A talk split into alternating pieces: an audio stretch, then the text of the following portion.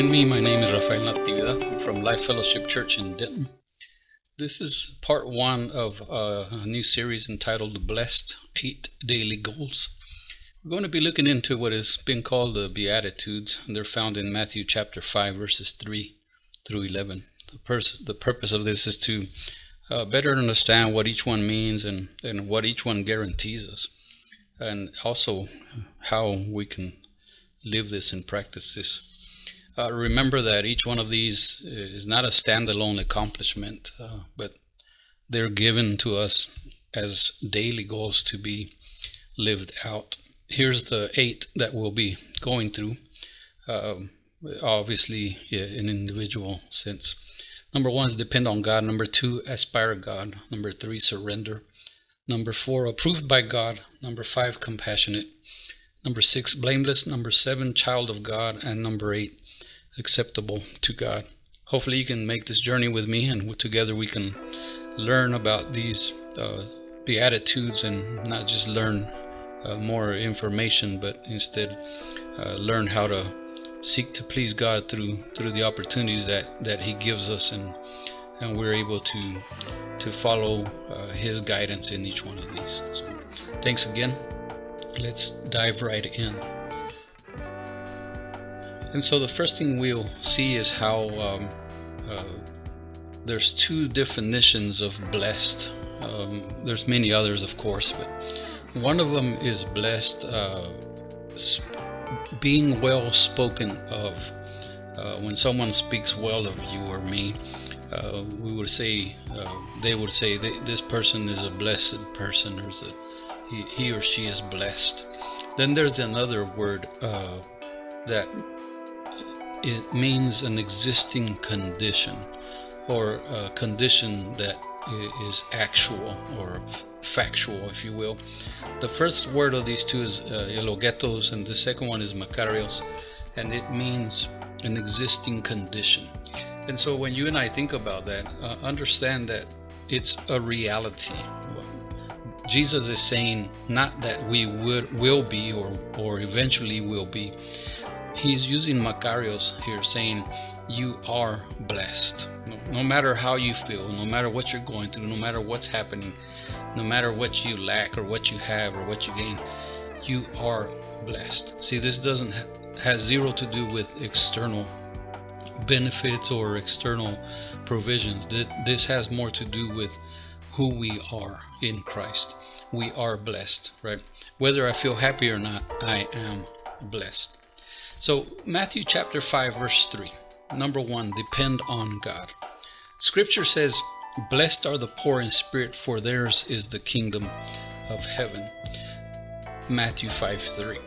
So understand first, there's two types of poor. Okay, there's many types, of course, but we'll, we'll focus on these two today. Two types of poor.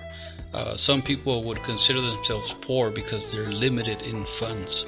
Um, um, that that would be one sense. If you think about the the widow who drops in her two coins at the temple, Jesus uh, points her out to the disciples and he says she she has put more than anybody else here. She put her last two coins, and we might say, well, that's the poor widow. Uh, in in fact, uh, maybe she's not uh, uh, poor. She's low in funds, or she has limited funds. She's putting in her last two coins. How many did she have in total before that? We don't know, but she put in her last two. So that would be limited in funds, one type of poor. The other type of poor uh, is someone who has to beg to survive. Uh, in other words, uh, they they rely on begging. Uh, they, they are uh, relying on the generosity of others. Otherwise, they would not survive. They, they won't uh, make it they'll starve literally. And so that's the that's the blessed are the poor in spirit that jesus is speaking of. Poor re, uh, referring to those that have to uh, beg the help of someone else. And so those that recognize their spiritual spiritual poverty excuse me and seek help that's the poor that jesus is speaking of here. I'm spiritually poor and I need help. a, a spirit filled person must first be poor. And understand with me that there's no way to, to be rich spiritually without the help of God. And so I, I bring zero to the table as far as uh, the spiritual sense. I have nothing to add to what God can give me. On the contrary, we are totally poor. And so, uh, listen to this a poor in spirit person recognizes three things where his help comes from, who his provider is, and that he is called blessed. Poor in spirit person recognizes where help comes from, who the provider is, and that they are called blessed. Right? And so, what are the guarantees of this? A, a spiritually poor person who approaches God, Jesus says, here's the guarantee theirs is the kingdom of heaven. The kingdom of heaven spiritually, the kingdom of heaven physically, the kingdom of heaven eternally speaking. It's all yours. So when you and I humble ourselves enough to understand that we are poor spiritually, we humble ourselves and we approach God and we say, I need your help, God. I, there's no way I can attain this.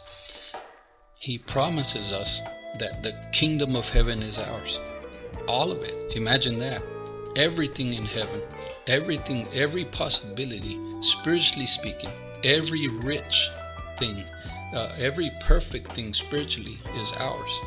And so uh, that's the guarantee. Theirs is the kingdom of heaven. Here's the truth we cannot change our circumstance. You and I, if we consider and we realize and, and we recognize and, and we're honest about this, we're poor in spirit. There's nothing you and I can do to change that.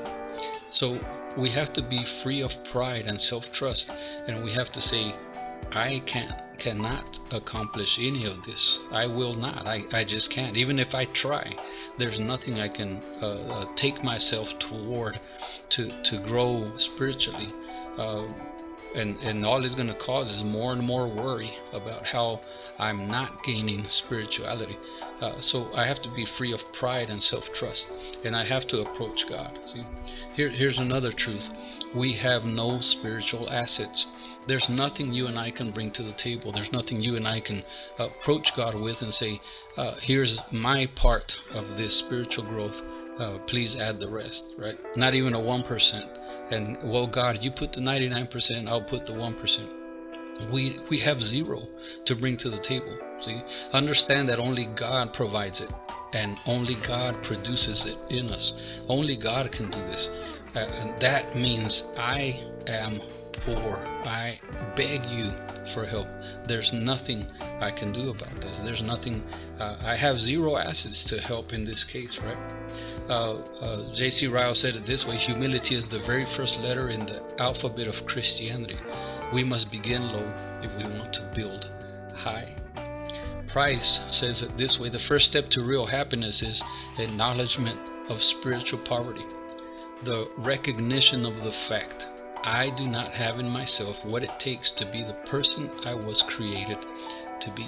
I don't have it in myself. Spiritually speaking, all the riches of heaven are there available to me. I can't attain them. I can't gain them. I need help. I must beg. I must ask for God to provide that for me. Poor in is in spirit is not a one-time event. It's a continual mindset which leads to a lifestyle of submission to and dependence on God.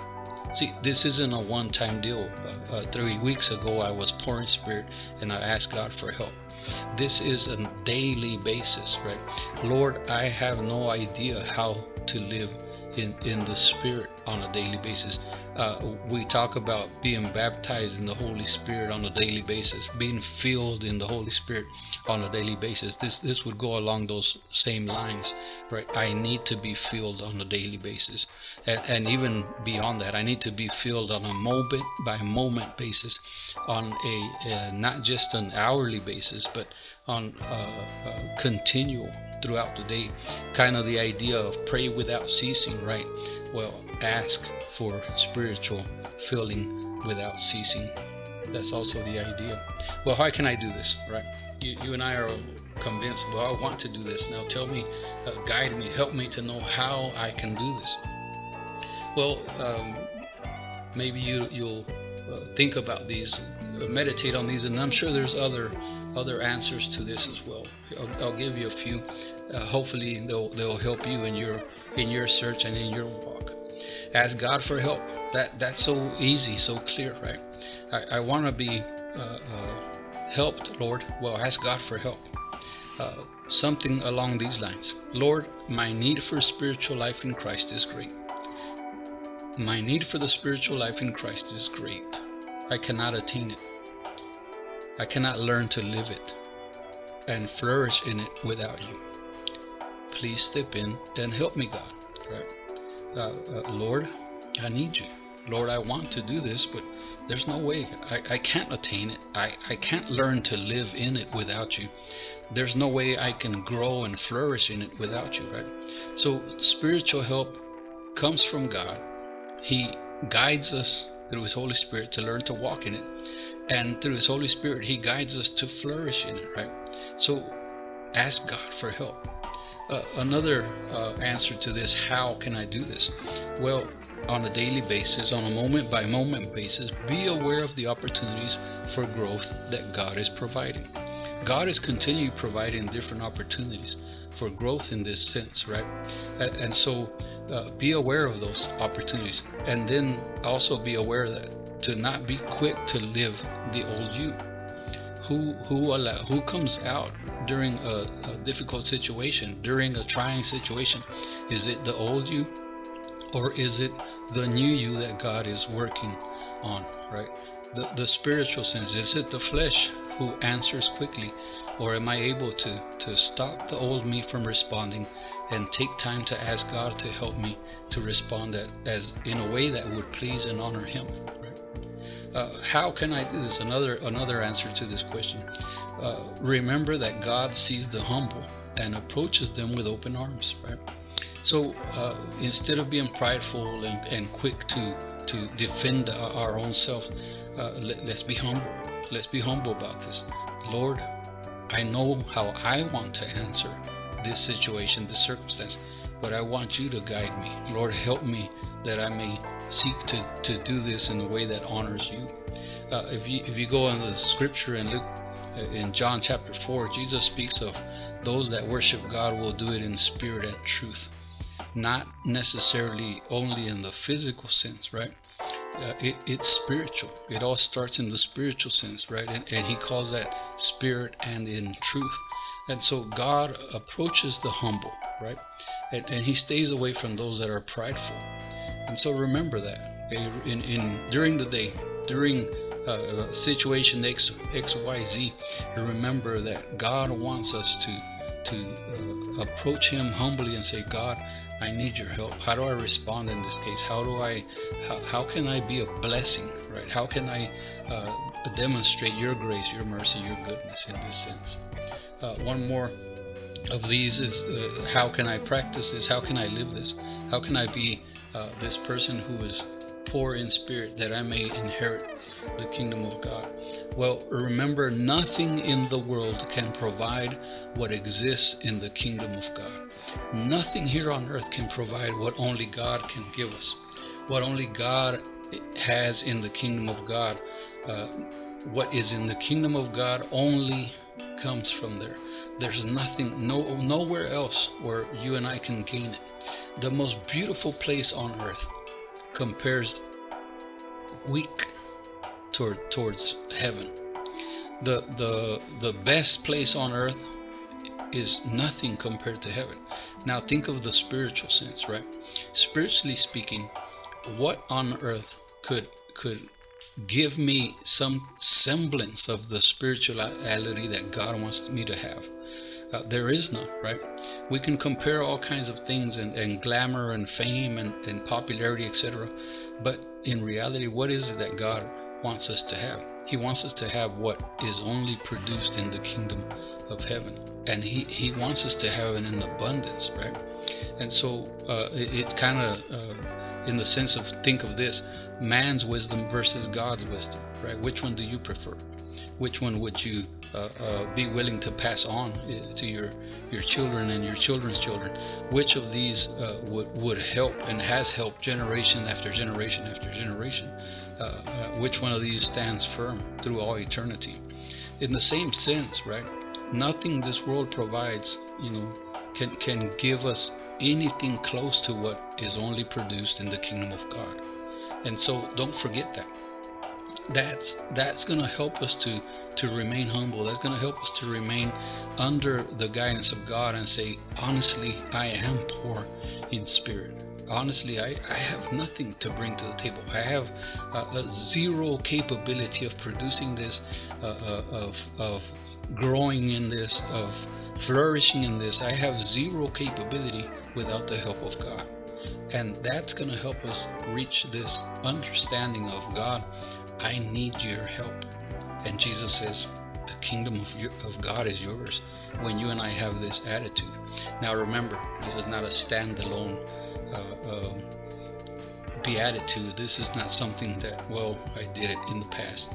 I, I won't do it again. I, I, don't need to. I already did that. That's not something you just check on a list, uh, a bucket list of spirituality. Well, check. I've done that when I've accomplished that.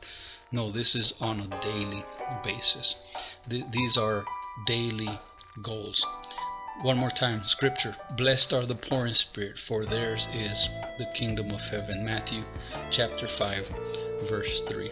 Once again, this was part one, depend on God. And uh, next, the next ones we'll be seeing. Uh, the second part of this is number two, aspire God. Matthew chapter 5, verse 4. Once again, thank you for joining me. I'm so happy you are here and listening. Uh, I pray that you are blessed, and I pray that God would use this this series of sermons to encourage you in your walk with Christ. Uh, that He would use these uh, uh, series to to help you seek to be stronger in the Lord.